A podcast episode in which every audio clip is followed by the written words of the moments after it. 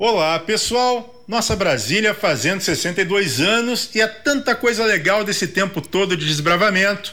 O Palácio do Catetinho, também conhecido como Palácio das Tábuas, por ser simples, uma construção realmente de tábuas, toda de madeira. Já estava decidida a construção de Brasília. Pouca gente sabe, mas o esboço da moradia do ex-presidente Juscelino Kubitschek foi rabiscado por Oscar Niemeyer num guardanapo, isso aí, num barzinho no Rio de Janeiro chamado Jucas Bar. Qual a importância disso tudo?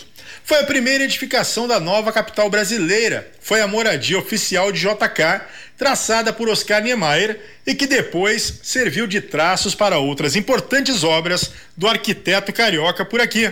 E o melhor lugar da casa, hein? Ah, meu amigo, minha amiga, a cozinha.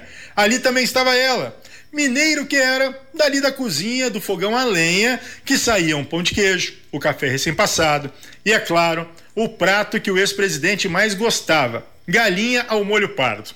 Da própria boca de Kubitschek, assisti esses dias um documentário muito interessante. Um transformador elétrico pesando 70 toneladas saiu de São Paulo. Não havia estrada asfaltada, era de terra batida e muito precária.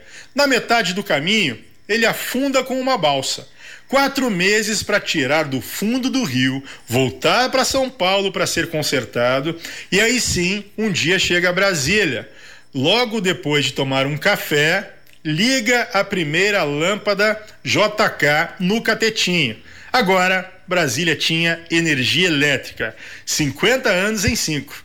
Era isso, pessoal. Um abraço, até mais. Tchau, tchau.